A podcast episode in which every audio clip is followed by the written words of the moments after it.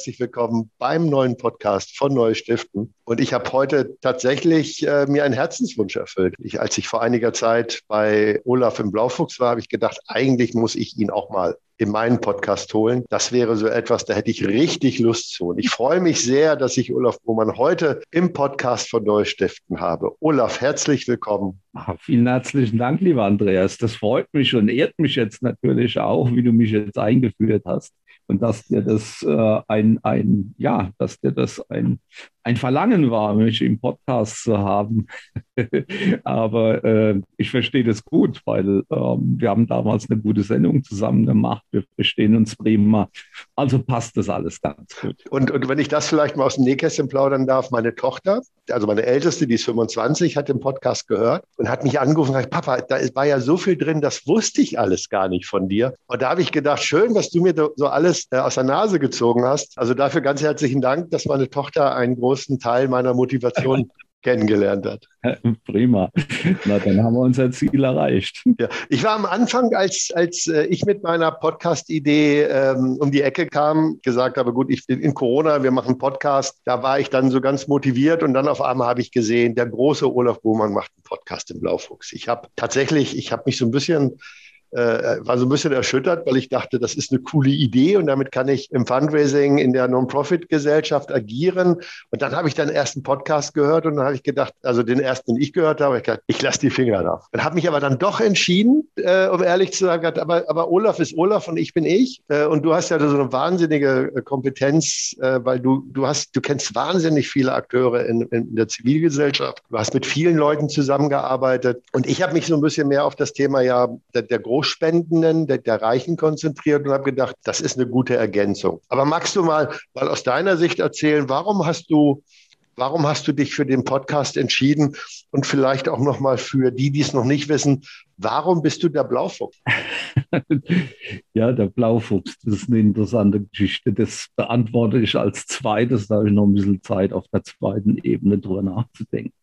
Ähm, warum ich das, den Podcast mache, ist ganz einfach. Ich bin immer eigentlich auch auf der Metaebene im Fundraising unterwegs gewesen. Das heißt, ich habe immer auch äh, darüber nachgedacht, äh, warum tun wir das, was wir da tun? Tun wir das in der richtigen Art und Weise? Äh, wer tut das? Und ähm, äh, wenn man sich damit beschäftigt, stellt man fest, dass, dass wahnsinnig viele ja, Individualisten im, in, unserem, in unserer Szene unterwegs sind.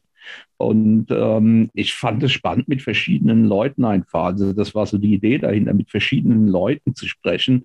Ähm, da geht es gar nicht darum, dass man eine ähnliche Meinung hat, sondern oder ganz andere Ansätze.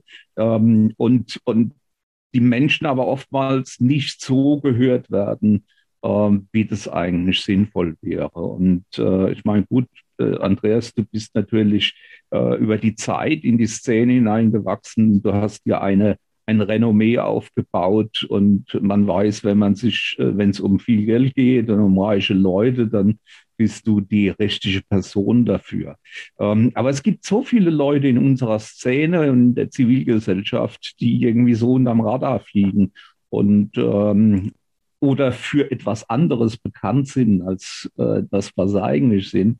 Äh, und das war so der Grund, warum ich das, ähm, warum ich das machen wollte und rausbringen wollte. Ja. Und der Blaufuchs ist, ähm, ja, das ist, ähm, hat, hat, verschiedene, hat verschiedene Gründe, wollte ja was Deutsches machen und zu der Zeit war ich tatsächlich noch Geschäftsführer und äh, Gesellschaft von der Blue Fox, die im Grunde genommen die Nachfolgestruktur der Unternehmensberatung sind, die ich im Jahr 2008 gegründet habe unter dem Namen äh, Baumann Consulting, nachdem ich hauptberuflich aus dem Fundraising erstmal, also aus dem Angestellten Fundraising ausgestiegen bin. Äh, und ich wollte eine deutsche Version haben und deswegen habe ich den Blaufuchs gewählt. Der Fuchs ist für mich ein, ein, sehr sympathisches Tier. Ich weiß, viele empfinden das nicht so. Die sehen so, Fuchs, du hast die Gans gestohlen oder sowas. Aber ich bin der Meinung, dass der Fuchs ein Tier ist, was sich sehr, sehr gut an unterschiedliche Lebensbedingungen anpassen kann. Äh, der Fuchs hat sich an die Zivilisation angepasst und hat gelernt, dort zu leben.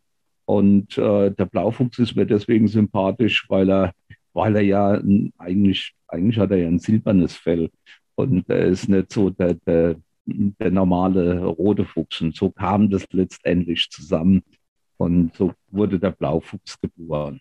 Jetzt, Olaf, zu dem Fuchs. Äh, die Anpassungsfähigkeit, ist das vielleicht etwas, was auch zu dir passt, denn äh, du bist ja auch jemand, der, egal in welcher Lebenssituation und welcher Verfassung, du findest immer einen Weg, dich anzupassen und, und deinen eigenen Weg zu finden. Ich glaube, das ist sogar viel besser. Ich glaube, Anpassung ist ja so ein negativer Begriff. Ich passe mich meiner Umwelt an, aber äh, das Positive ist ja, egal in welcher Situation du bist, du, du, du gestaltest weiterhin aktiv. Ist das etwas, was dich mit dem Fuchs verbindet?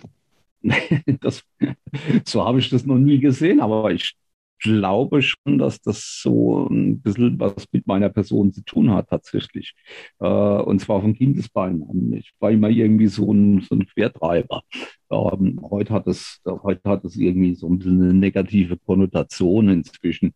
Ähm, aber ich habe ein Problem mit Autoritäten immer gehabt. Äh, das heißt, ähm, wenn man mir gesagt hat, das ist so, weil es so ist, dann konnte ich damit nicht richtig umgehen und leben. Und deswegen habe ich immer äh, nach Wegen gesucht, wie ich da, ja, wie ich, wie ich meinen eigenen Weg gehen kann. Ähm, so ist es tatsächlich. Und so habe ich das auch immer gemacht. Und äh, es sieht so aus, als wäre das nicht ganz unerfolgreich gewesen.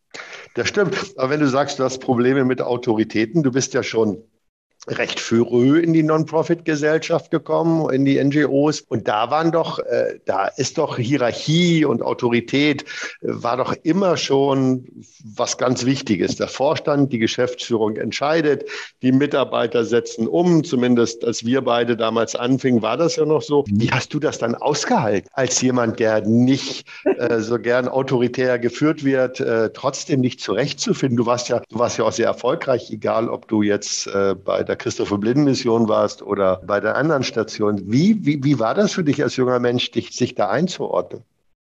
Naja, ich äh, kam ja eigentlich äh, in die, in die Fundraising-Szene und hatte schon eine Karriere hinter mir. Ich habe ja sehr, sehr früh angefangen, hatte auch sehr, sehr früh, schon mit 22, hatte ich äh, Führungs, ähm, Führungsaufgaben im, im ja, bis zu 265 Mitarbeiter, die ich geführt habe. Und das waren wirklich, äh, das waren wirklich Strukturen, die sehr autoritär waren. Allerdings habe ich mir immer eigentlich den Job so gesucht, dass es ähm, ja erstens mal in die Werbung beziehungsweise ins Marketing zu gehen. Da ist es ja doch ein bisschen freier als in anderen Bereichen. Das ist nicht so wie in der Buchhaltung oder oder in der Produktion oder sowas, wo alles genau und äh, geregelt und abgezirkelt ist. Äh, und dann habe ich mir natürlich auch immer so ein bisschen die, die, die Wirkungsstätten ausgesucht, äh, die, die nicht ganz so autoritär waren. Aber es hat immer etwas gebrodelt und äh, ja. Ähm, wie das bei vielen Menschen ja so ist, die im, in die Zivilgesellschaft wechseln. Es kommt dann irgendein ein Schicksalsschlag oder sowas. Bei mir war das der Tod meiner Mutter und äh, wo du anfängst, irgendwie nochmal drüber nachzudenken über alles und das zu verändern. Als ich zur CWM kam, äh, ja, das mag schon durchaus eine, eine, eine Struktur gewesen sein, die, die hierarchisch gegliedert war. Aber ich war Nummer eins relativ weit oben. Das war eine neu geschaffene Position. Und zwar der Marketingleiter, den gab es vorher in dieser Form nicht. Und ähm, später war ich ja dann, als Christian Osterhaus weg war, war ich dann auch äh, stellvertretender äh, Kommunikationsgeschäftsführer.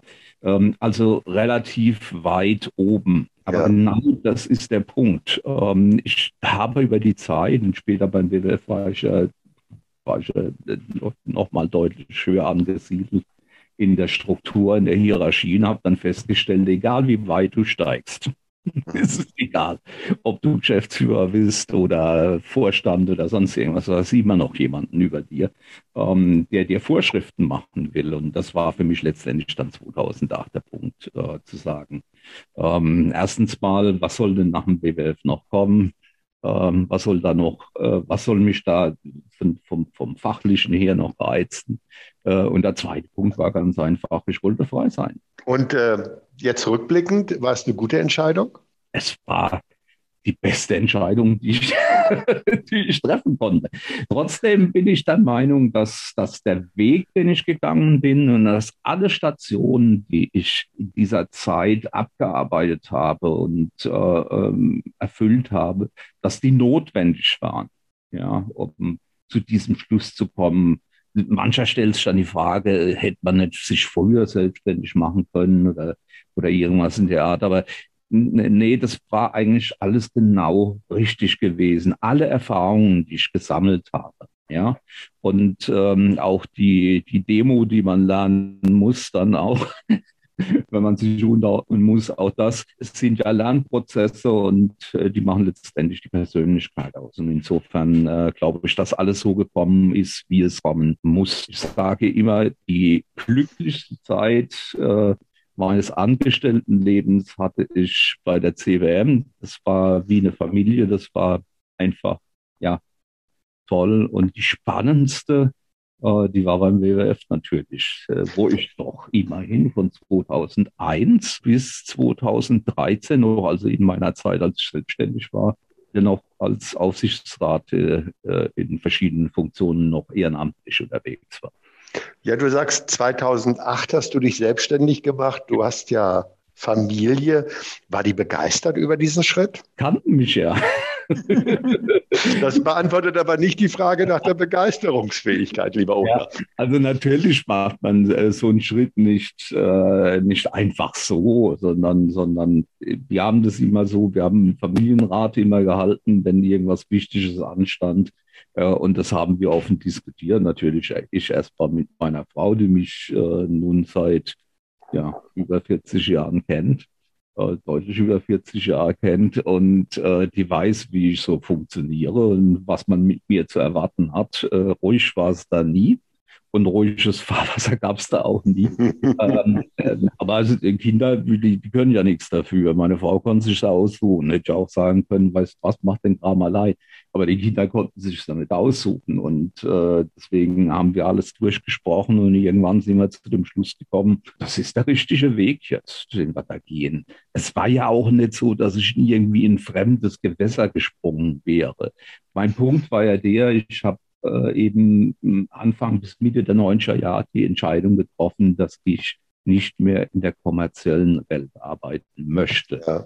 Mein Lebenszweck sollte nicht mehr die Erhöhung des Shareholder Values oder dass ich der Chef, der Eigentümer der nächsten großen S-Klasse Mercedes kaufen kann, äh, sondern ich wollte was tun, was, ein, was einen Impact in der Welt äh, hat. Und, ähm, und das sollte natürlich auch so mit meiner selbstständigen Tätigkeit sein. Äh, ja, du, aber äh, lass mich an der Stelle, Olaf, du warst, du warst ja nun wirklich eine ganz, äh, also innerhalb, de, innerhalb des Marktes ja quasi eine Galionsfigur mit, gerade auch mit dem, mit den, mit der Tätigkeit, äh, die du äh, am Ende hattest. Du wurdest ja äh, das unterstelle ich jetzt mal, ja von Dienstleisterinnen und Dienstleistern hofiert. Du hast ja ständig wahrscheinlich Einladungen bekommen, hier und da. Die Menschen waren ja äh, sehr scharf darauf, mit dir Geschäfte zu machen, also egal äh, in welchem Dienstleistungsbereich. Und dann auf einmal sagst du, passt mal auf, liebe Leute, ich mache jetzt sowas wie ihr, ich wechsle die Seite. Ich kann mich gut erinnern, als ich das gesagt habe, als ich von den Johannitern wegging, dann äh, passierten zwei entscheidende Dinge. Das eine war, die Dienstleister haben ja massiv abgeraten, gesagt, das sei ganz schlimm und der Kunde bezahlt nichts. Die NGO, der NGO-Markt ist überhaupt, die, die zahlen keine Beratung. Und das Zweite, was passiert ist, ich war auf einmal von all diesen Zuwendungen, persönlichen Zuneigungen und Freundesbekundungen, wurde ich über Nacht befreit. Das heißt, die haben mich nicht mehr mit dem Rücken angeguckt, nachdem ich weg war. Wie war das bei dir 2008? Naja, du sagst schon allein mit dem, mit dem, mit der, mit dem Jahr 2008 ist ja ein Ereignis verbunden, äh, was jetzt in der Wirtschaft, äh, aber auch in unserer Welt mit, mit einer großen Krise verbunden ist. Was aber nicht durch deine Selbstständigkeit ausgelöst wurde. Das wurde nicht durch meine, ich hoffe das zumindest mal, um Himmels Willen, du bringst mich da auf einen ganz neuen Gedanken. Nein, nein, aber ich bin quasi direkt in eine, in eine weltweite Krise hinein gestartet. Ja. Und, ähm, Dann muss ich sagen, ich glaube, das, was du vorher beschrieben hast, dass ich so viele Menschen kannte, dass ich äh, ja schon zu dieser Zeit ja über 20 Jahre letztendlich, letztendlich fast 20 Jahre schon, schon in der Szene unterwegs war, hatte ich natürlich eine Menge äh, äh, Freunde, Bekannte, Kontakte und so weiter. Und zwar nicht nur äh, zu Dienstleistern, sondern halt eben auch zu Organisationen und zu Kooperationspartnern. Ich muss damals sagen, also wenn ich das alles nicht gehabt hätte, dann wäre das, wäre das ein, ein, ein halsbrecherisches Unternehmen gewesen.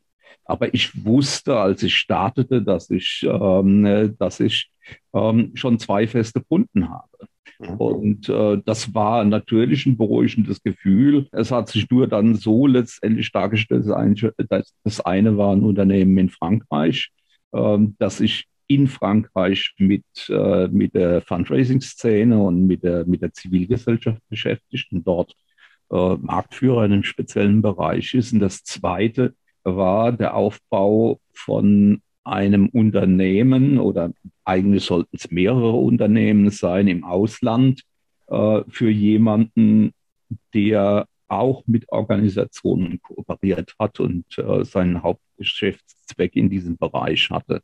Und ähm, das waren die zwei Dinge, die mich einmal zum Reisen gebracht haben, 2008, äh, vor allen Dingen nach Frankreich, ständig nach Paris hin und her und ein bisschen später dann halt auch pendeln zwischen, zwischen meinem Wohnort, äh, damals in Mannheim und äh, Singapur, äh, wo ich quasi alle sechs Wochen hin und her pendelte, um, um das zu machen.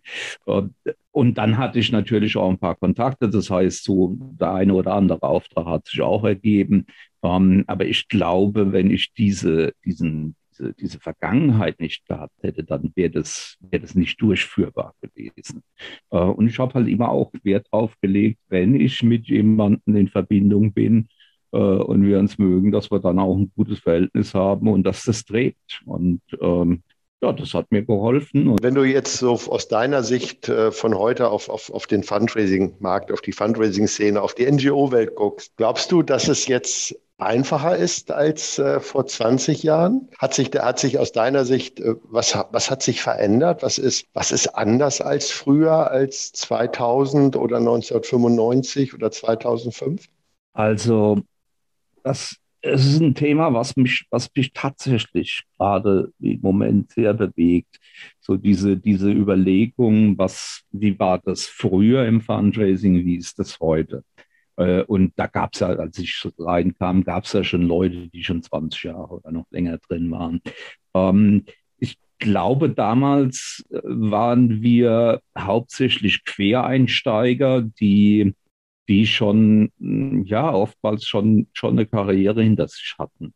Und, ähm, und ich glaube, das ist heute etwas anders. Wenn ich jetzt einfach mal so, so auf Personal beziehe. Ähm, ich glaube, heute ist es tatsächlich ähm, für einen jungen Menschen durchaus an, äh, ja, wirklich, wirklich anvisierbar und, und für eine gute Idee, äh, in eine Organisation zu gehen und dort auch äh, Fundraising zu machen. Ich glaube, das war früher so nicht. Da ist man zu BMW oder zu Mercedes oder vielleicht zu einer, zu einer Unternehmensberatung gegangen, wenn man aus dem Studium kam und hat versucht, dort Karriere zu machen. Ähm, ich glaube, da haben wir, ich weiß, es hört so ein bisschen, ein bisschen etwas widersprüchlich an, aber eigentlich haben wir heute ein größeres Reservoir, aus dem wir schöpfen können. Uh, vorher waren das alles Quereinsteiger gewesen. Und heute haben wir Leute, die durchaus nach dem Studium bereit sind, in Organisationen zu gehen. Trotzdem haben wir im Fundraising äh, ja, äh, einen Personalmangel. Ähm, Definitiv. Ich kann es mir nicht immer erklären, warum das so ist, aber es ist definitiv so.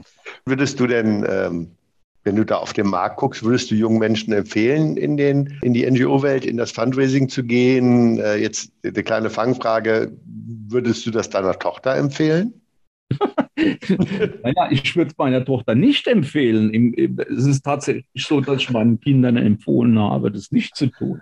Äh, das hatte aber andere Gründe. Das hat den Grund, dass ich nicht, weil ich denke, dass das kein schöner Beruf ist, sondern äh, weil ich meine Kinder nicht unter Druck setzen wollte, dass sie, dass sie was Ähnliches machen. Und das fand ich schlimm, wenn ich gehört habe, dass Menschen sagen, äh, das soll man meine Firma übernehmen oder so irgendwas in der Art.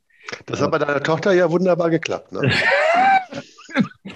naja, äh, vielleicht sie ist ja, ist ja auch eine rebellische Ehe eigentlich und äh, vielleicht hat das genau das Gegenteil bewirkt. Äh, wie du das schon sahst, bei meiner Tochter hat das hervorragend geklappt. Die hat zwar Psychologie studiert und ist dann aber trotzdem ins Fundraising gegangen. Ich meine, sie ist damit halt aufgewachsen. Sie war mit drei oder vier Jahren schon Fotomodell bei, bei der CBM für das Kindermagazin und solche Sachen. Und äh, hat halt überall bei uns immer, immer irgendwelche Mailings rumliegen sehen oder sonst irgendwas.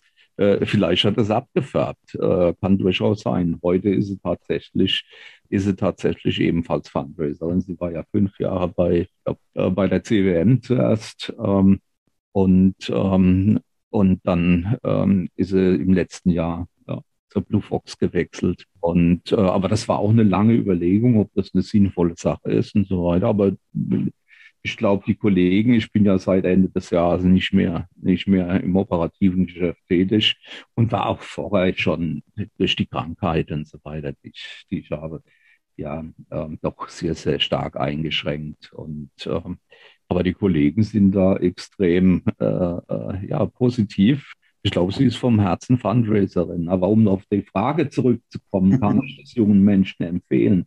Also ich würde, also ich glaube, es gibt, also für mich gibt es keinen schöneren Beruf. Also das war, das war meine Bestimmung glaube ich. Ähm, es gab viele Umwege erstmal, ähm, aber es waren alles, äh, alles über Marken und Werbung. Aber für mich ist es der schönste Beruf, den es für mich gab. Das war genau das, was sinnvoll war. Also das, das hat meine Bestimmung getroffen. Außer vielleicht als äh, Transportpilot in der Südsee von Insel zu Insel zu fliegen und Post auszuliefern. Äh, das wäre so ein Kindheitstraum gewesen. Okay. Also, so das klingt ja jetzt sehr ähnlich. Ne? Also Post, ja. Postflugzeug äh, in, in der Karibik oder Fundraising bei der CBM. Ja.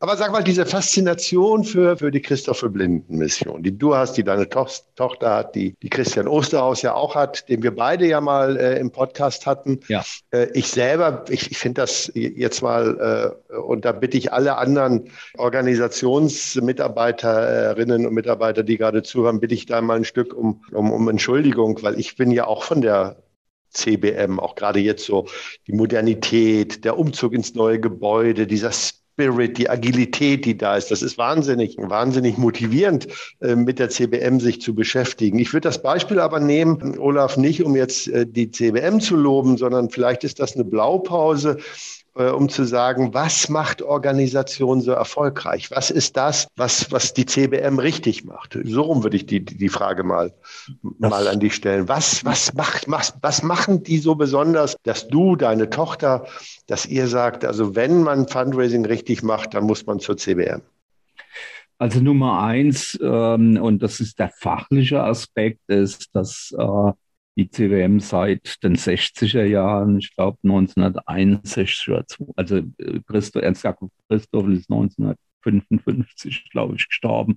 1961, glaube ich, hat der neue Missionsdirektor äh, Siegfried Giesinger das äh, übernommen und hat aus einem relativ kleinen, bescheidenen, äh, äh aus einer kleinen, bescheidenen Organisation wirklich eine Weltorganisation gemacht. Und, ähm, und das konnte man nur mit wirklich fachlich im Fundraising, fachlich hervorragender Arbeit. Und äh, wenn du dir betrachtest, wer von der CWM weggegangen ist, ähm, dann sind die meisten davon auch später in der Szene noch was geworden. Und zwar nochmal, haben die nochmal draufgelegt. Zum Beispiel wird man auch Vorsitzender des Deutschen Fundraising-Verbandes. Zum Beispiel.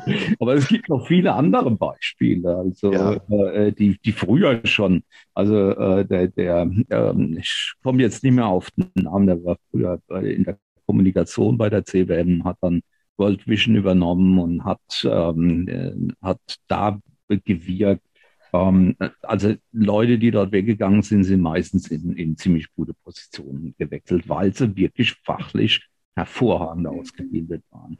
Aber das wäre nicht die Faszination gewesen. Was mich wirklich fasziniert hat an der CBM, so wenn ich jetzt ein bisschen ähm, aushole, also meine Großmutter war schon äh, eine Förderin der, der CBM. Also ich kannte die, die die CWM schon als Kind. Äh, das war die Organisation, die den armen kleinen blinden Kindern in Afrika geholfen hat. So hat es meine Großmutter ausgedrückt, die mir das gezeigt hat. Und ich muss sagen, ich bin von Ernst Jakob Christoffel einfach äh, total begeistert von dem seiner Vita, was der gemacht hat wie der diese Organisation aufgebaut hat. Er war ja Missionar eigentlich, aber er war ein besonderer Missionar. Also damals schon äh, nicht hier ist die Bibel und dort hast du äh, die Leistung von uns, was weiß ich, also in dem Fall ein Platz im, im Blindenheim, sondern er hat wirklich, das war ja ein Spruch von ihm, die beste Predigt ist äh, die gute Tat. Und Olaf, das ist mir zu einfach. Weißt du, es gibt andere Organisationen, die haben eine wahnsinnig, genauso eine starke Gründungsgeschichte, sind genauso mit inspirierenden Menschen gestartet und sind dann gnadenlos gescheitert. Wie ist dieser Spirit von den 50er, 60er Jahren bis in die Gegenwart? Also bist ja nicht nur du, der so positiv über seine Zeit bei CBM spricht, sondern, sondern ja auch in den 70er, 80er, 90er Jahren und jetzt, ne, wenn wir, wenn wir mit, mit den Menschen dort sprechen, die da arbeiten, wirklich sehr renommierte Kolleginnen, die, die bei CBM sind, die aus Berlin sogar umgezogen sind in die äh, hessische Provinz, wenn ich das mal so ganz frech sagen darf. Sag mal, aber das ist, da, da muss doch, da muss doch ein Spirit sein, der sich in, in, in, in dieser, in dieser Familie, du hast das ja vorhin Familie genannt, äh, dass ihr dort, dass, dass du das Gefühl hattest, äh, ich bin hier richtig. Und das, das hat doch nicht nur was mit der Gründungsgeschichte zu tun, sondern auch mit den Menschen, die da arbeiten. Also ich glaube schon, dass das viel mit der Gründungsgeschichte zu tun hat. Und äh, aber da kamen natürlich noch andere Faktoren dazu. Weißt du, für, für jemanden, der im Marketing ist, ist es natürlich eine fantastische Sache. Damals gab es das noch, heute gibt es das leider nicht mehr. Äh, die hatten ein eigenes Medienbüro. Ja, mhm. das heißt, dort gab es zwei, äh, ähm, äh, zwei Kameras, die äh, äh, in der Lage waren, äh, sendefähiges Material für, für ARD, ZDF und so weiter zu liefern. Dort gab es schon Schnittplätze für Filme. Äh, es gab ein Tonstudio. Man hat überall, in allem, was man getan hat, hat man versucht, wirklich perfekt zu sein und die Spitze der Möglichkeiten auszureizen. Man war einfach wirklich offen für Versuche, Dinge auszuprobieren. Und, und dann kommt wirklich noch dazu, also ich bin davon wirklich absolut überzeugt und ich weiß, du magst es jetzt nicht ganz so hören, aber es ist, ist für mich schon so dieser Spirit, der da drin war, ähm, einmal von Christoffel ausgelöst und von den Menschen, die dort arbeiteten, die alle so überzeugt waren von dem, was man, was da getan wurde in der Projektarbeit. Und ich bin auch der Meinung, dass das eine sehr, sehr gute und erfolgreiche Projektarbeit ist. Und dann gibt es ein, ein Thema, was so ja, wie soll ich sagen, das ist so begreifbar, ja, Blindheit und äh, äh, Blindheit zu kurieren oder zu vermeiden. Das, sind, das ist so anschaulich und, und, und fantastisch. Also ich fand das einfach toll. Und da muss man auch bedenken, es gab ja diesen, oder es gibt ihn ja noch, diesen Erlebnisgang, äh, der durch, die Länder, durch das Land sieht und äh, einem die Möglichkeit gibt, äh, Blindheit zu simulieren. Und, ähm, und damals, wir haben viel für Kinder ja auch gemacht und ich habe mich dafür sehr, sehr eingesetzt. Äh, man wollte das, das äh, Kindermagazin damals mehrfach einstellen äh, und wir haben das restartet und haben da was Modernes draus gemacht, was zeitweise die größte Kinderzeitschrift Deutschlands war. Und wenn, wenn so ein Kind überzeugt hat, wenn das einmal in so einem Blindheitsgang war, das wird es sein Leben lang nicht vergessen. Also ich kann es nur schwer erklären, ich kann es rational nicht richtig herleiten, aber es ist eine Faszination, was diese Organisation. Ja.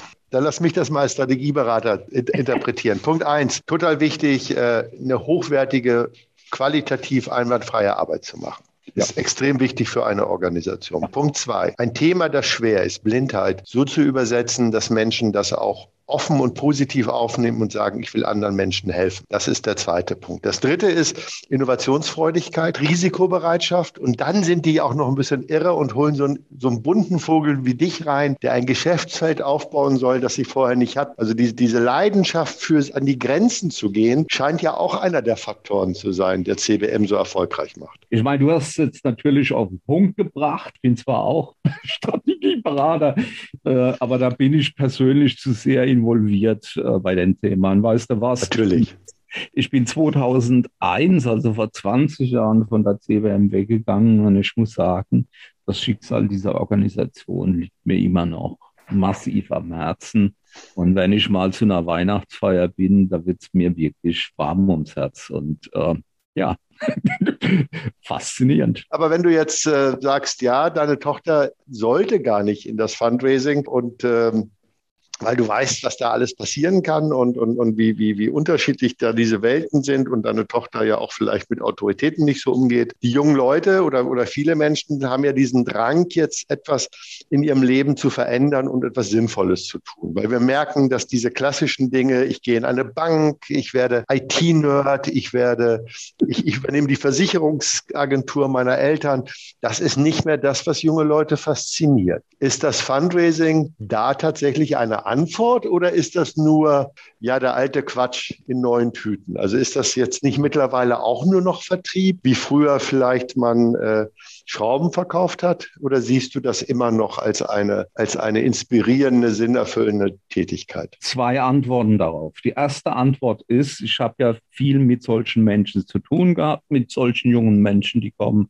und sagen, ich will da rein, ich will auch was Gutes tun.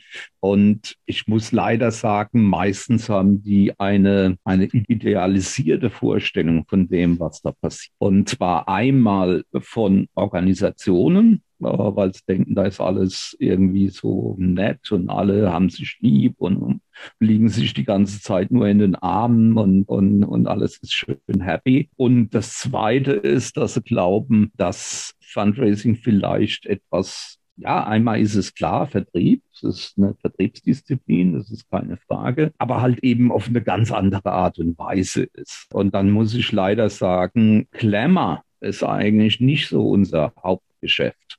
Und das ist etwas, was viele Leute dann doch vielleicht ein bisschen falsch sehen. Die glauben dann, oh, das ist dann glamourös oder sowas. Ich habe dann vielleicht mit irgendwelchen Leuten zu tun, die, die, die bekannt sind oder sonst irgendwas. Ja, das gibt's alles. Aber zu 80 oder 90 Prozent besteht unsere, unser Job als Fundraiser aus Kernerarbeit, aus rationalen Überlegungen, aus Techniken äh, immer wieder neu einzustellen, aus Detailarbeit und so weiter. Klar sieht man dann gerne natürlich, wenn irgendwelche Kampagnen laufen, was für tolle Leute da kommen oder sowas, oder dass man mit Promis zu tun hat oder mit gekrönten Häuptern oder, oder was auch immer. Aber das ist ja wirklich nur ein kleiner Teil. Und ich glaube, da kommt dann manchmal das grausame Erwachen, dass wir einfach auch professionell arbeiten, ja, und dass, dass das nicht eben nicht nur äh, Glamour ist, sondern dass es hauptsächlich einfach harte Arbeit ist. Und äh, das versuche ich jungen Menschen. Ich versuche ihm gerade jetzt, nachdem ich heraus bin, und ich habe immer Mentoren gehabt auch bei den Organisationen, versuche ich ja junge Menschen zu unterstützen in dieser Entscheidung, ihnen dabei zu helfen. Und wenn mich jemand anspricht, sagt, hey, kannst du da helfen? Dann tue ich das auch. Ja, und äh, habe immer wieder mal äh, junge äh, Studenten, die an ihrer Masterarbeit arbeiten oder die, die den Einstieg in die Szene finden wollen. Aber ich mache allen Versuch, ich versuche allen klarzumachen, das ist, äh, ist kein Glamour-Job oder was, sondern das ist wie jeder andere Job natürlich auch harte Arbeit. Man wird belohnt, dass man einen Impact hat dass die Arbeit, die man tut, einen Impact hat. Aber gerade die Fundraiser, ich meine, das hat sich einiges getan äh, seit den 80er, 90er Jahren. Aber wir sind immer noch ein klein wenig die Schmuddelkinder in der Organisation, die mit dem Geld zu tun haben, im Schnöden. Und ja nicht nur, also hat ja die Buchhaltung auch und die Finanzabteilung, aber auf der guten Seite. Und dieses jetzt andere Leute, das ist ja aufdringlich und das ist ja auch, das ist ja auch so ein bisschen unseriös und eigentlich wollen die Menschen das alles nicht. Es gibt ja so, so ganz klassische Vorurteile. Aber trotzdem wäre so für mich jetzt die Frage an dich gewesen, du hast sie nun gerade schon ein Stück beantwortet. Für mich wäre so die Frage gewesen, ist das Fundraising eigentlich in den deutschen Organisation angekommen. Deine Antwort kann man interpretieren, wir sind schon ein Stück weiter in den Organisationen drin, aber so richtig zur DNA einer NGO gehört das Fundraising noch nicht. Wäre das eine Zusammenfassung, die, du, die du so unterschreiben könntest? Naja, ich würde es mit, mit vergessener DNA äh, bezeichnen. Und jetzt greife ich wieder mal auf mein altes Beispiel, auf mein altes Beispiel ans Jakob Christoffel zurück, aber man könnte jetzt auch Albert Schweitzer oder einen anderen Gründer nehmen. Äh, das waren alles hervorragende Fundraiser. Wenn sie keine Fundraiser gewesen wären, dann hätten sie ihre damals ihre, ihr Projekt nicht aufbauen können, weil die haben sich meistens auch selbst noch um, ums Geld gekümmert, ja, wo das herkommt. Äh, und irgendwann, wenn die Organisationen wachsen, dann verlieren sie irgendwie durch die Silo-Bildung äh, da haben wir die Projektarbeit, da haben wir die Fundraiser, äh, wird dieser, geht dieser Kontakt ein klein wenig verloren. Und ich habe die ganze Zeit, die, die ganzen letzten 30 Jahre daran gearbeitet, klarzumachen, dass das zur DNA der Organisation gehört. Fundraising ist eine der wichtigen strategischen Komponenten einer Organisation. Wenn sie das nicht kann, dann wird sie nichts werden, dann hat sie keine Chance außer sie kriegt irgendwo anders her das Geld. Das heißt aber, Olaf, wie der neue Vorstand sollte beim Onboarding erstmal durch die Fundraising-Abteilung gehen, er dann auf seinem Vorstandssessel sitzt und anfängt, das Unternehmen zu leiten. Ist das deine Empfehlung? Also was ich glaube, dass wir inzwischen geschafft haben, Geschäftsführungen und so weiter davon zu überzeugen, was Fundraising ist und dass das wichtig ist und dass das zur Organisation dazugehört. Äh, das ist der eine Punkt. Aber wo wir bestimmt Nachholbedarf haben, ist in den Gremien meines Erachtens. Und es setzte ja irgendwann mal, ich weiß noch, als ich angefangen habe bei der CBM, waren das alles Kirchenräte in den Gremien und Pfarrer und äh, was weiß ich, alles Mögliche halt eben in diesem Bereich. Ähm, es waren aber keine Wirtschaftsleute dort. Und äh, irgendwann hat es angefangen und ich habe das ja bei der, beim WWF dann tatsächlich richtig erlebt. Da waren wir richtige Big Shots, ja, äh, Wirtschaft, ja. Big Shots drin.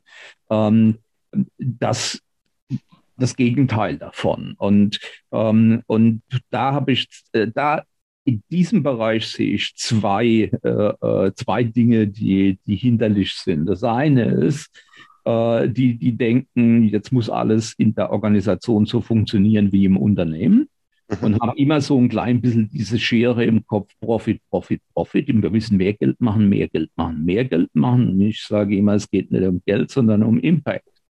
Äh, das Geld ist nur äh, eigentlich Mittel zum Zweck, um, eine, eine, um ein Ziel zu erreichen. Und das Zweite ist, also einmal die, die sagen, jetzt müssen wir alles übertragen, was wir aus der Wirtschaft kennen, äh, damit das mal funktioniert. Die sind ja alle viel zu lahm und was weiß ich. Und dann gibt es eine andere Kategorie, die sagen, Jetzt will ich es genau anders machen als das, was ich, ja. was ich tagtäglich als Vorstand habe. Äh, jetzt will ich es ganz anders machen, ja. Und äh, da in diesem Spannungsfeld dazwischen bewegen sich immer die Fundraiser und werden da von einer Seite auf die andere geworfen. Oder als dritte Sache Leute, die überhaupt keine wirtschaftliche Kompetenz haben. Äh, und wir werden da als hin und her geworfen. Und das Tragische ist, ja, Organisationen sollten geführt werden wie ein Unternehmen, aber, und das ist mein Zusatz immer, komplett anders. Ich weiß, das hört jetzt ein bisschen schräg an, aber ähm, wir sollten das übernehmen aus Unternehmen, was sinnvoll ist aus der Wirtschaft und sollten aber nicht vor der Wirtschaft stehen als äh, in Ehrfurcht oder sonst irgendwas. Fundraising funktioniert anders als Vertrieb. Du hast vollkommen recht. Und es macht ja nur dadurch, dass wir Pastoren durch Wirtschaftsprüfer ersetzen, wird die Welt ja in den NGOs nicht besser. Genau so ist es. Genau und, und, und wir merken ja, wir, wir merken ja, äh, Olaf, wir haben, wir haben ja unheimlich viele, ähm, äh, viele junge kreative Köpfe ja. in, den, in, in den NGOs. Ich erlebe da sehr engagierte Männer und Frauen, die sich, äh, die sich dort durch, durch, durchwühlen und, und durcharbeiten und, und auch ihre, ihre Visionen mit einbringen. Und ich erlebe insbesondere da, wo wir weibliche Führung haben, dass diese, dass diese Organisationen offen sind dafür, für diese, für diese Veränderung. Und das ist übrigens auch ein Punkt, den ich bei, bei den Herren äh, bei CWM sehe, äh, äh, da in der Geschäftsführung, dass sie, dass sie diesen Raum geben und, und sich öffnen für, für, für, eine, für so einen eigenen Weg eines äh, Social Business. Warum können wir das so nennen? Ist es ein, ein soziales Geschäft, das wir betreiben? Nicht, weil wir Impact erzeugen, sondern weil wir auch äh, mit unseren Mitarbeitenden in Zukunft anders umgehen? Oder siehst du Organisation da gar nicht in der Vorbildfunktion? Oder andersrum die Frage, soll deine Tochter lieber in ein Startup gehen und dann zwischen Kicker und Billardautomaten agieren oder? Finde ich ein nettes Bild. Ähm, ja, lange Zeit hat man ja gedacht, dass das das Entscheidende wäre in Startups, dass da Kicker und Billard rumsteht und so weiter, aber das ist ja, ist es ja eben doch nicht. Ähm, ich glaube, dass wir sehr wohl eine Verantwortung haben für Führung und für gute Führung. Und die sieht heute anders aus, als sie eben vor 30 Jahren ausgesehen hat. Ich komme aus einer Welt, die sehr, ja, die damals sehr klar strukturiert war und wo es Befehlsketten und was weiß ich alles Mögliche gab und ähm, wo man ganz, ja, aber diese Zeit ist vorbei. So kann ich junge Menschen nicht mehr motivieren und ich ähm, habe das immer so gehalten und letztendlich hat es mir auch, äh, haben es mir äh, Mitarbeiter, ehemalige bestätigt. Äh, ich habe immer versucht, ähm, als Führungskraft einen Korridor zu bilden, ähm, in dem sich Mitarbeiter, aber auch Führungskräfte und mir komplett frei bewegen konnten. Ja, ähm, mit, zwar mit mit gewissen Leitplanken, die ergeben sich einfach durch Budgets und was weiß ich und so weiter. Ähm, aber darin konnten sie sich frei bewegen und ich bin auch ein Fan, der, der nicht nur vom Wort her und vom Sagen her, sondern wirklich auch von, bin der Meinung, dass Menschen Fehler machen sollten und daraus lernen. Und, ähm, und ich bin damit immer gut gefahren. Das heißt, ähm, ich habe den Menschen die Möglichkeit gegeben, Erfolg zu haben in dem Bereich, in dem sie sich bewegen. Äh, letztendlich war es dann auch mein Erfolg. Äh, das sehe ich so, aber indem ich einfach diese Freiheiten gegeben habe. Äh, und das ist mit Sicherheit etwas, was bei der CWM, äh, ja, also soweit ich das sehen kann oder soweit ich das als, aus Erfahrung habe, ähm, dass die die Möglichkeit gegeben haben, sich frei zu entfalten, zu testen, äh, Dinge auszuprobieren, auch wenn man, wenn es ein Risiko war. Und, ähm, und so sieht eigentlich eine gute Organisation aus. Die gibt ihren jungen Leuten einfach die Möglichkeit, sich zu entfalten, neue Ideen zu entwickeln, auszuprobieren. Aber es gibt, muss immer diese Waage sein zwischen dem, was hat sich bewährt in der Vergangenheit und das sollten wir behalten. Und das sollten wir immer wieder kritisch überprüfen, ob es noch funktioniert, ob es noch zeitgemäß ist. Und das aber, wir dürfen niemals aufhören, quasi Neues auszuprobieren. Und ich habe so viele gerade in, der, in den letzten zwei Jahren so viele junge Menschen kennengelernt, die, die so tolle Ideen haben. Der eine oder andere scheitert. Äh, ist klar, du kennst äh, auch ein Beispiel dafür. Äh, mit dem haben wir beide äh, gesprochen. Aber ich bin der Meinung, es war richtig, das zu unterstützen und äh, den Menschen den jungen Menschen wirklich darin zu unterstützen, zu sagen, probier dich aus. Ähm, was daraus gelernt wird, ist ebenfalls ähm, wertvoll. Ja, genau so sollte man das, glaube ich, machen. Ich finde auch, das Alte, das Alte immer wieder verbessern und optimieren und trotzdem Neues wagen, auszuprobieren und zu experimentieren. Das, sind, das ist ja das, wofür du plädierst. Aber Olaf, sag mal, was war eigentlich dein größter Fehler oder deine größte Fehlentscheidung in dem Job? Meine größte Fehlentscheidung. Mir fällt, wenn die Frage an mich gestellt wird, fällt mir immer eine Sache ein. Und die ist jetzt ein bisschen, das war auch bei der CPL. Also ich bin jetzt nicht der Erste, der die Frage stellt. Nee, das, ne? die, die, Frage habe ich schon öfters gekriegt. Und Aber dafür zögerst du mir jetzt gerade ein bisschen lang. Naja, weil ich immer etwas zögere, ob ich diese Antwort geben soll. Weil das war wirklich ein ziemlich blödes Ding. Und zwar hatten mein Kollege, ich habe bei der CWM einen Kollege gehabt, aber wir reden so viel über die CWM. Ich habe ja, hab ja viel beim WWF auch gemacht. Aber es gibt dir zwei Beispiele, eine von der CWM und eins vom, vom WWF. Ähm, und das von der CWM war, dass wir gehört haben, wir beide, er hat immer die Adressen ausgesucht für unsere Mailing-Aktionen. Und irgendwann haben wir mal gehört, dass die Beate Use Adressen ziemlich gut laufen. Dass man da tolle Spenden. Äh, äh Für die jüngeren Hörerinnen unter uns, äh, das ist ein Unternehmen aus Flensburg, das in Hygieneartikeln gemacht hat. heute heißt es an, heute heißen die Dinge anders, aber äh, die machen inzwischen machen sie sogar Fernsehwerbung. Ich weiß gar nicht mehr, wie die alle heißen. Aber äh, auf jeden Fall in, in, ja, im Bereich der zwischenmenschlichen Beziehungen bewegen die sich. Auf jeden Fall haben wir gesagt, okay, wir müssen das, wir würden das gerne ausprobieren, um herauszufinden, ob das wirklich funktioniert. Und ähm, dann haben wir uns die Adressen besorgt und haben dann überlegt, äh, das können wir aber nicht offen sagen. Ja, also nach so langer Zeit kann ich das, kann ich das ja auch. Und dann haben wir das Ganze äh, mit, mit Codes versehen, damit keiner merkt, was für Adressen das sind und haben die Mailings daraus geschickt. Also wir haben einen Teil der, der, der, der Adressen waren eben waren eben Sexshop-Adressen.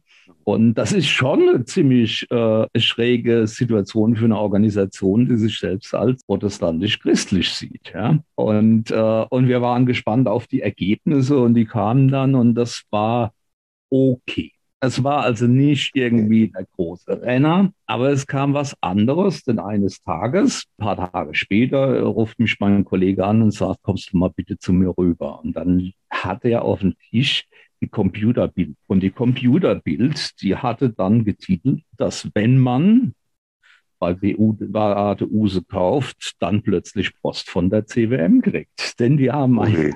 einen, die haben einen Test durchgeführt und haben versucht, so die Ströme der, der, der Adressdienstleister zu, zu checken.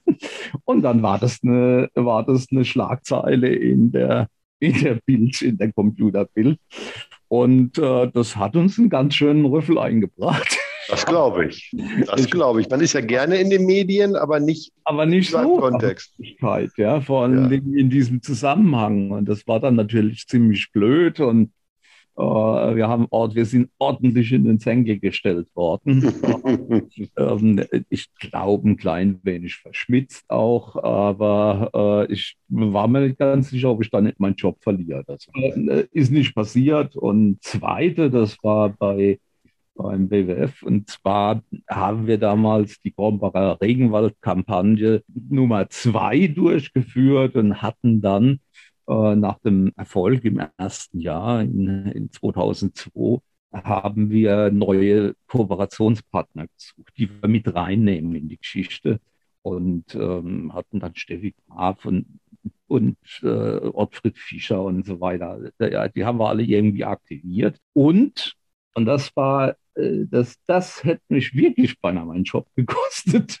Wir hatten LTU. Und zwar war das, die Jüngeren wissen das nicht mehr, das waren Ferienflieger. Äh, später wurden die von Air Berlin, glaube haben. Und die waren in Düsseldorf beheimatet und haben Langstrecke sehr, sehr viel geflogen. Aber auch. Und die hatten wir, die hatten, ich hatte den Kontakt und habe mit denen gesprochen und dann haben die mir erklärt, was die alles tun, damit die Flieger weniger Spritverbrauch und äh, wie, was die alles tun. Also die, die Tragflächen, die Oberflächen haben die da verändert und was weiß ich und alles Mögliche. Und irgendwie hat man da in dem Moment, äh, glaube ich, so ein klein wenig, ähm, die, da hatte ich die Distanz ein klein wenig verloren im, äh, über den, im Zusammenhang mit dem Erfolg, den wir da hatten und habe das gemacht.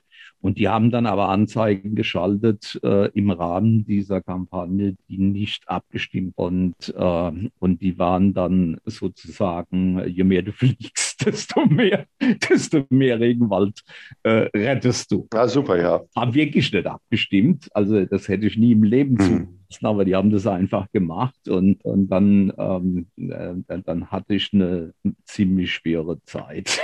Zeitweise. Da hat man mir also ziemlich, ziemlich zugesetzt und äh, meine, meine Entlassung gefordert und so weiter. Aber trotzdem äh, haben dich doch diese Dinge auch persönlich weitergebracht. Also du hast doch daraus, du hast doch daraus für dich persönlich, das ist jetzt mal eine Theorie, eine These, die ich jetzt mal in den Raum, in die Diskussion stelle. Wir lernen doch viel mehr durch unsere Fehler als, als durch unsere Erfolge. Ist das so? Äh, genauso ist es. Also aus einem Erfolg irgendwie abzuleiten, dass man das wieder tun sollte, das ist relativ einfach. Ja, das, das bringt einen nicht wirklich furchtbar viel weiter, weil das sind ja dann Muster, die man sowieso schon kann. Ähm, aus den Fehlern zu lernen, das ist eigentlich das wirklich Interessante und ähm, das führt zu richtiger Entwicklung. Also da bin ich wirklich felsenfest von überzeugt. Und im Gegensatz zu vielen, die das äh, als als äh, wir Schlagworte im Mund führen und so weiter. Ich hatte mal einen Geschäftsführer dann beim BW, da hat er gesagt, äh, ja, ja, macht das alles, äh, ich finde es ganz toll, Mut und so weiter, aber ähm, Achtung, wenn es schief geht, dann habt ihr ein Problem. Und, und das fand ich besonders lustig, wenn man mit Mitarbeitern so umgehen sagt, ja. mach ruhig, aber äh, wenn es schief geht, fliegst du. Ähm, das finde ich, das, war natürlich total gaga. Und so sollte man das nicht tun, sondern man sollte sich genau überlegen, in welchem Rahmen kann ich mich bewegen, in welchem Rahmen ist etwas nicht existenzgefährdend.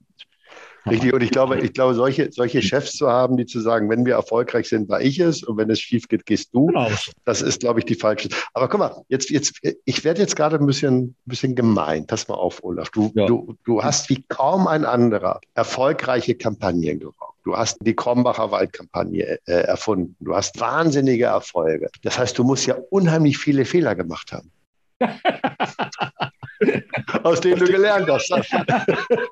ja, aber die habe ich alle vorher gemacht. Himmels Willen natürlich nicht.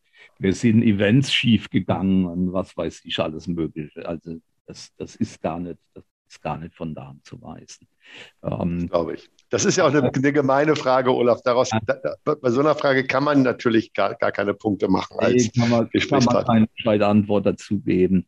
Also ich habe ja mal äh, vor kurzem mal so einen so so so ein Artikel geschrieben, in dem ich dann äh, äh, quasi die Stellenbeschreibung für, für einen guten Fundraiser gemacht habe.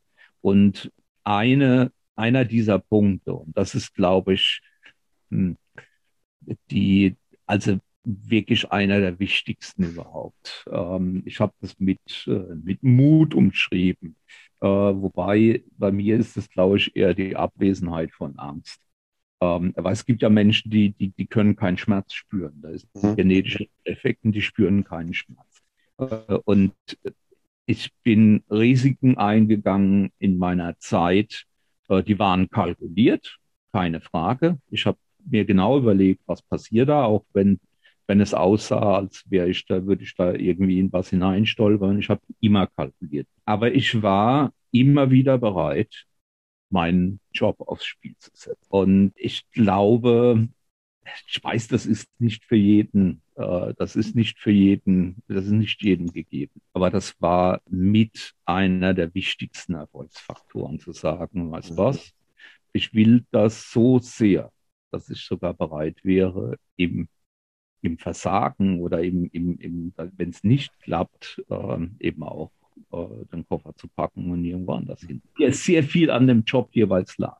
Aber das ist ja dieses kalkulierte Risiko, dieses Wissen, dieses Wissen, ähm, man muss über die Grenzen gehen, man muss sich ausprobieren, man muss, um überhaupt innovativ zu sein und, und, und, und einen Impact zu erzielen, gerade in dem Job, musst du, du weitergehen, als äh, du in der letzten Woche gegangen bist. Du musst deine Schmerzgrenzen, deine Leistungsgrenzen, auch die des Teams wahrscheinlich aus, ausjustieren, damit, damit alle daran wachsen. Für mich selber, wenn ich das mal kurz sagen darf, für mich war Führung eigentlich immer das Thema, dass ich die Menschen, die mir anvertraut wurden, die, die wollte ich über ihre eigenen Grenzen hinweg motivieren. Ich wollte, genau. dass diese Menschen mehr tun, als sie sich zutrauen. Das war für mich für mich Führung. Und eben deshalb war ich auch kein Vorgesetzter, der vorgesetzt wurde und den man irgendwie ja. umgehen musste. Und ich war jetzt auch wahrscheinlich auch kein, kein, kein guter Leiter, aber, aber das Führen und dieses Ermutigen, das fand ich immer extrem wichtig, ja. Also für mich ist da noch ein weiterer Aspekt ganz, ganz, ganz entscheidend, äh, wenn man die Führungsrolle hat in so einer Position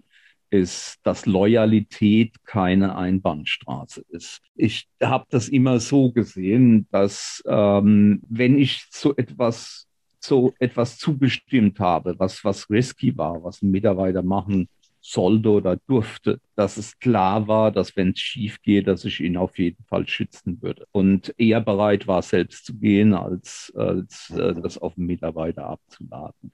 Das ist karrieretechnisch nicht unbedingt der klügste Weg. ja. das, musst du, das musst du gerade sagen mit deiner Karriere. Ich glaube, das ist im ja. Gegenteil, das ist, glaube ich, glaube ich, der beste Weg, um Karriere zu machen es produziert Erfolg, weil, weil es also das ist eine, für mich ist alles im Leben eine Frage von Loyalität gegenseitiger, ob man zueinander steht oder nicht, ja, ob man sich, ob man sich vertrauen kann und so weiter. Und ich finde Chefs, und die habe ich auch erlebt, furchtbar, die Nummer eins, der Erfolg ist meiner, äh, der Misserfolg deiner, oder ähm, sich zurückziehen oder nichts sagen, äh, wenn ein Mitarbeiter irgendwie runtergemacht wird. Und das geht gar nicht. Da muss man, das gehört zur Führungsaufgabe meines Erachtens dazu, dass man, ähm, dass man seinen Mitarbeitern auch einen Schutzraum bietet, ähm, wenn man, wenn man sie gewähren lässt.